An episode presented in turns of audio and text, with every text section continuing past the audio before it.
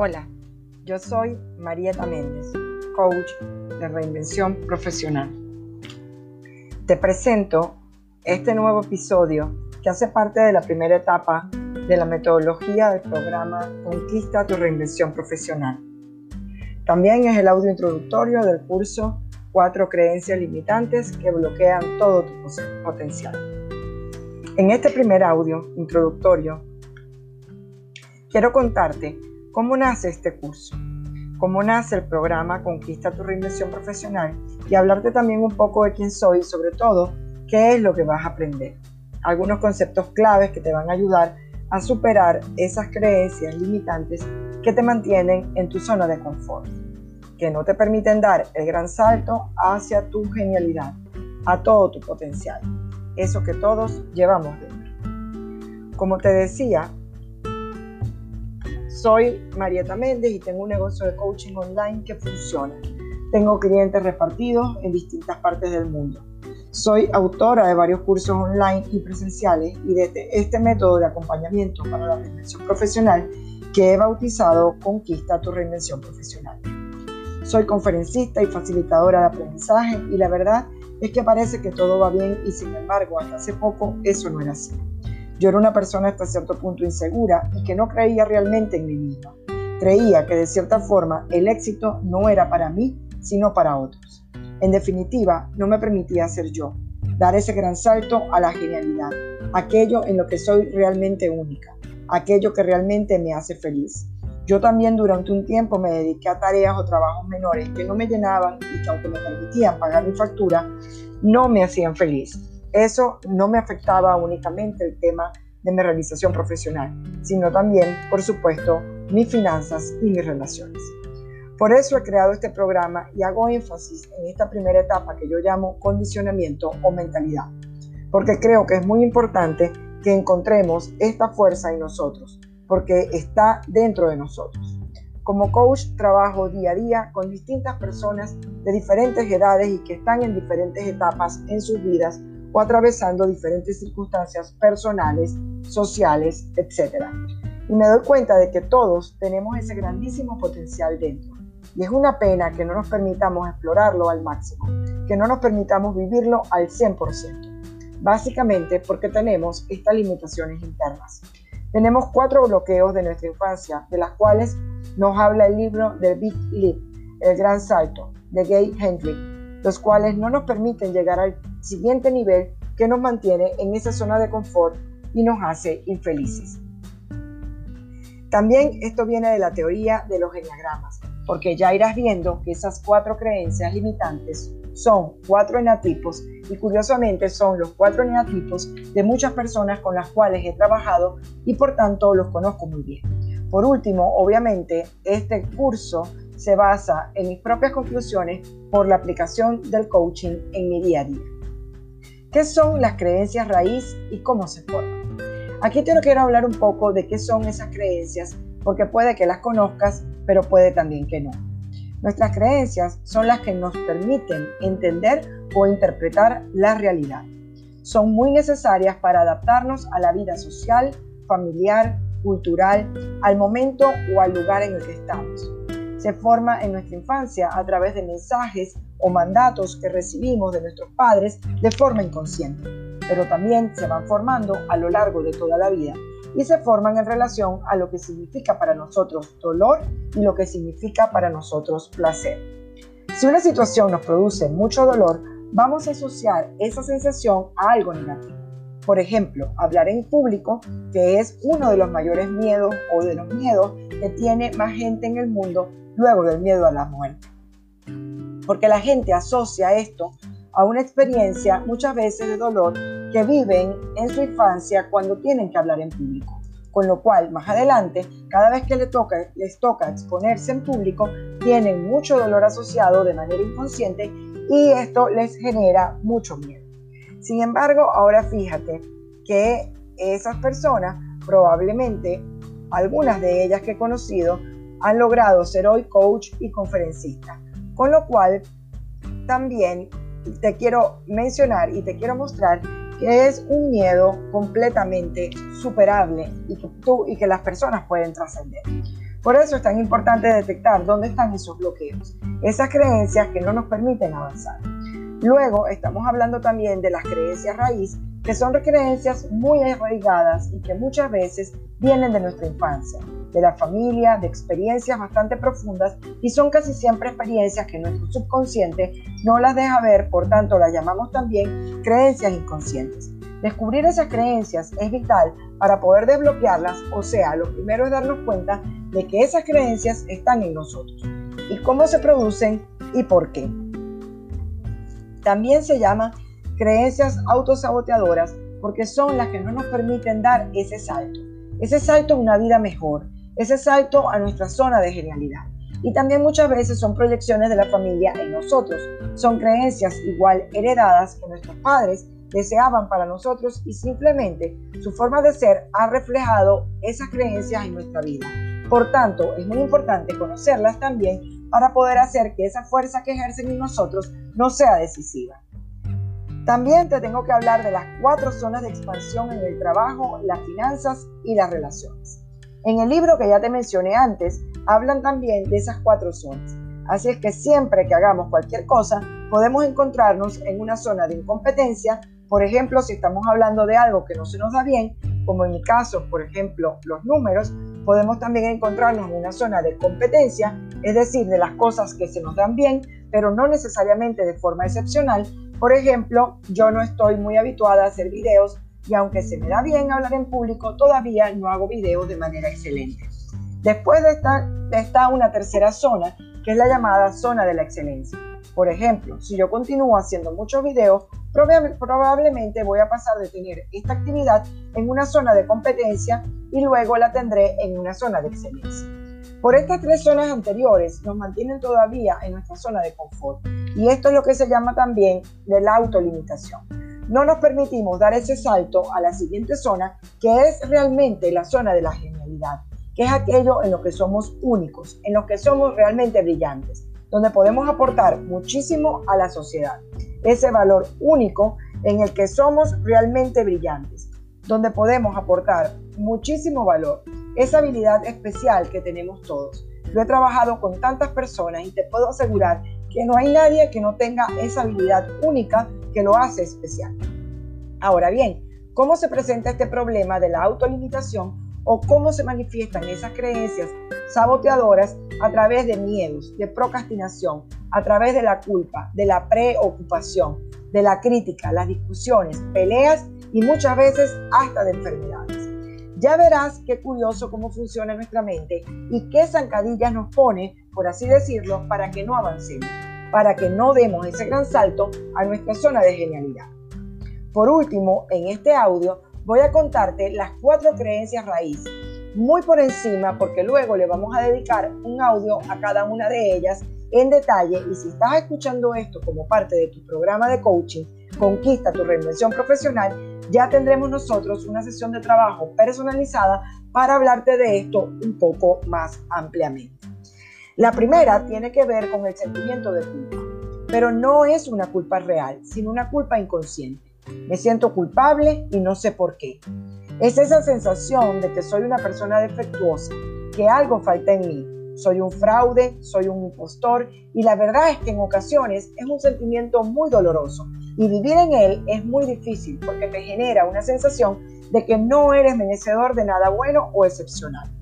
La segunda tiene que ver con la familia, con la deslealtad y el abandono. Como que si a mí me va bien en el trabajo, en el amor o en las finanzas, y en mi familia hay historias en las que a las personas no les ha ido bien en ese sentido, probablemente yo voy a sentir que estaré siendo infiel a mi clan. Así que prefiero ser infeliz porque si así sigo siendo fiel a la tendencia o al programa familiar, por así decirlo. Por ejemplo, si en mi familia hay alguna historia de ruina económica y yo tengo éxito en mis finanzas, puedo inconscientemente sentir que soy desleal a mi familia por esto. En tercer lugar, la tercera creencia es la sensación de que podría ser una carga para los demás. Porque si tengo mucho éxito y me va muy bien en todas las áreas de mi vida, no sabré sobrellevar esa situación a la par de mis relaciones. Con lo cual, más éxito y más realización personal Mientras más éxito y más realización personal tenga, más perjudicaré mis relaciones con las personas importantes en mi vida y más carga tendré que sobrellevar. La última de todas es el miedo a brillar, porque está la creencia de que destacar o triunfar es negativo y es quitarle el brillo a los demás. Es la creencia de que si me va muy bien, entonces estoy apagando la luz de otros. Así que como ves, esta etapa del programa llamada condicionamiento o mentalidad es bastante potente y promete mucho.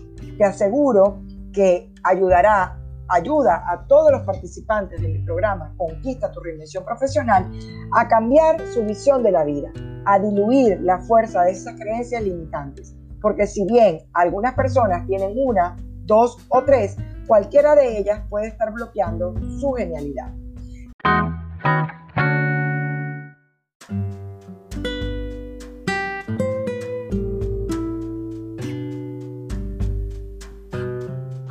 Vamos a hablar de la primera creencia raíz autosaboteadora que no te permite dar el salto al siguiente nivel. Puede que sea la tuya o puede que no, o incluso puede que conozcas personas a las que les ocurre.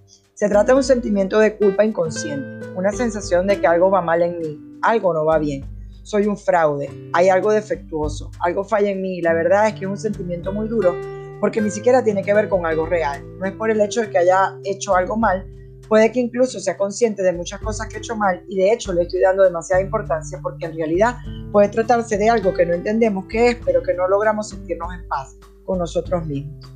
Es ese miedo a no ser suficiente, miedo al error, el miedo a equivocarse y tenemos la tendencia, las personas que tienen esa creencia autosabotadora, de tratar de corregir ese error. Es como si el ser que se siente así, con ese sentimiento de culpa inconsciente, fuera un error como si yo misma o yo mismo fuera un error y tengo que corregir con mis acciones perfectas ese error que además ni siquiera existe y que no sé ni dónde viene ni por qué. Es esa sensación de no merecimiento, esa necesidad de perfección, esa necesidad de tener control de que todo salga como quiero, porque como en realidad no soy una persona perfecta, quiero de alguna forma crear esa apariencia, esa sensación. Tengo que tapar esa sensación interna de culpa como te decía, esa sensación de que hay algo incorrecto en mí, que es un error, que no soy perfecta y por tanto debo eliminar el error de mi vida. Esto pasa y de hecho muchas veces que tiene que ver con nuestro nacimiento. El autor del libro que mencioné al principio de Big Leap pone de ejemplo que si tú naces en un momento en el que tus padres no te esperaban, si tu nacimiento ha traído una u otra cosa negativa, pues tus padres sienten como ese rencor, incluso antes de nacer. Si por ejemplo tu madre está embarazada de ti y se siente culpable o se siente mal, todas esas emociones les transmiten de forma completamente inconsciente porque eres bebé o todavía ni siquiera has nacido. El caso es que las personas que han sentido de forma inconsciente que su nacimiento supuso cosas quizás negativas para su entorno, se sienten inconscientemente culpables, casi culpables por existir. Es fuerte y doloroso. Hay personas que siempre han sentido esa incomodidad por el hecho simplemente de existir en este mundo. Siguiendo con este curso, con esta creencia número uno, me he dado cuenta que las personas que suelen tener ese sentimiento de culpa inconsciente tiene mucho que ver con un tipo de personalidad, que es el eneatipo 1, que según la definición de Borja Vilaseca, que es una referencia en este tema, es que el trauma de estas personas es que se sienten imperfectas e insuficientes. Son muy exigentes y críticos consigo mismos. Nunca alcanzan esa perfección deseada, con lo cual eso les genera enfado y frustración y además creen que siempre tienen razón, con lo cual tratan de imponer su punto de vista. El aprendizaje de este tipo de personalidad es que tienen que transformar la ira, el enfado y la frustración en serenidad. ¿Y cómo lo tienen que hacer? Pues a través de la aceptación de sí mismo y de los demás. Aunque yo no soy eneatipo 1, tengo mucho que ver con ese eneatipo, pues muchas veces me siento imperfecta e insuficiente. Ahora cada vez menos, gracias al coaching y al desarrollo personal. Pero de verdad es muy doloroso vivir con esa sensación inconsciente de que no soy suficiente hay algo que falla, con lo cual eso genera mucha ira y a mí muchas veces también me pasa que siento esa ira que no expreso y que reprimo, con lo cual también la única forma es transformar esa ira, transformarla en serenidad y aceptarla, aceptando también a los demás. Te quiero poner un ejemplo porque también trabajo mucho con personas del tipo 1 y es que en el coaching las personas que te llegan como clientes de alguna forma son tu reflejo. Y como te digo, tengo bastante del 1, aunque soy del tipo 7. Pero quiero hablarte del caso de una persona que pongámosle es nombre de Juan. Juan en realidad no existe, es solo un caso que puede ser típico y del que te quiero hablar.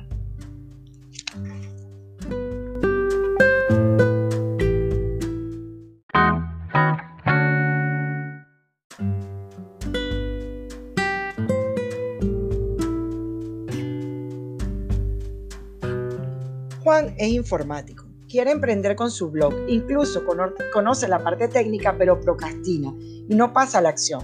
Siempre está como en ese momento de ya voy a dar el paso. Él tiene todo preparado, ya tiene el dominio comprado, tiene ya la estructura montada, ya sabe lo que tiene que hacer, pero inconscientemente nunca pasa a la acción porque siente que nunca es suficiente, siente que nunca está preparado, siente que puede haber un error y cómo se va a enfrentar a ese error, pues no sabe qué hacer. Con lo cual, aunque sabe mucho, sobre todo en la parte técnica, que es la que más nos cuesta, cree que no es suficiente, por lo cual el miedo al fracaso está muy ligado a ese tipo de personas. Juan piensa que hay una forma ideal de poder solventar esa situación, pero sin embargo no la hay, porque la vida no está para que solucionemos un error. La vida es perfecta tal como es, ¿no? Ese perfeccionismo que las personas buscamos a veces fuera no tiene ningún lado porque la vida es perfecta, tal como es. Y aquí es un poco donde quiero ofrecerles una solución.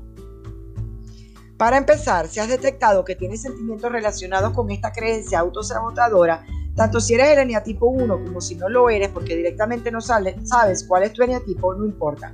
Si has sentido que lo que te, ha, te he contado sobre esta creencia resuena contigo, lo primero que tienes que hacer es entender de dónde puede partir.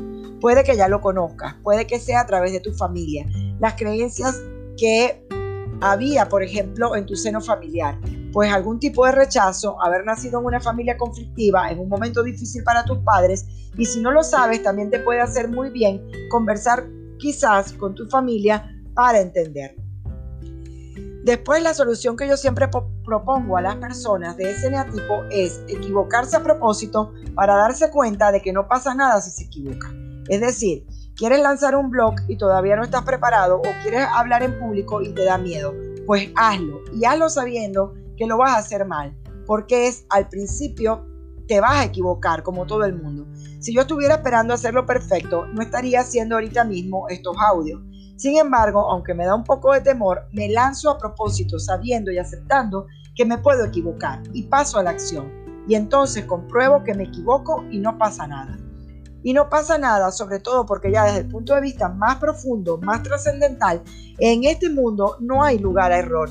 Todo lo que nos ocurre, incluso las cosas más dolorosas, más difíciles, son aquellas que te enseñan. Por tanto, nada de lo que ocurre, incluso lo que nos parece incorrecto y doloroso ahora, es correcto.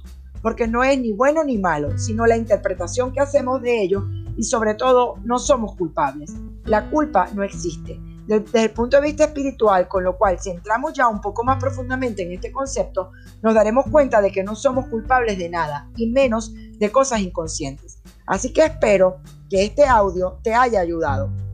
Sobre todo, si has detectado que esa es tu creencia o conoces a alguien a, a quien le puedes enviar este audio, porque también le podría ayudar. En el próximo audio vamos a hablar de la creencia raíz número 2 por ahora, eso es todo. Si te ha gustado el audio, por favor, compártelo. Envíaselo a tus amigos o simplemente compártelo en tus redes sociales porque está ayudando a que más personas se desbloqueen. Este mundo sería mucho más bonito si todos lográsemos desbloquear esas creencias que nos mantienen en el dolor, de, en la rutina o en el conformismo. Sería maravilloso que pudiéramos despertar, al menos poco a poco. Muchas gracias y esperar recibir el próximo episodio. Hasta pronto.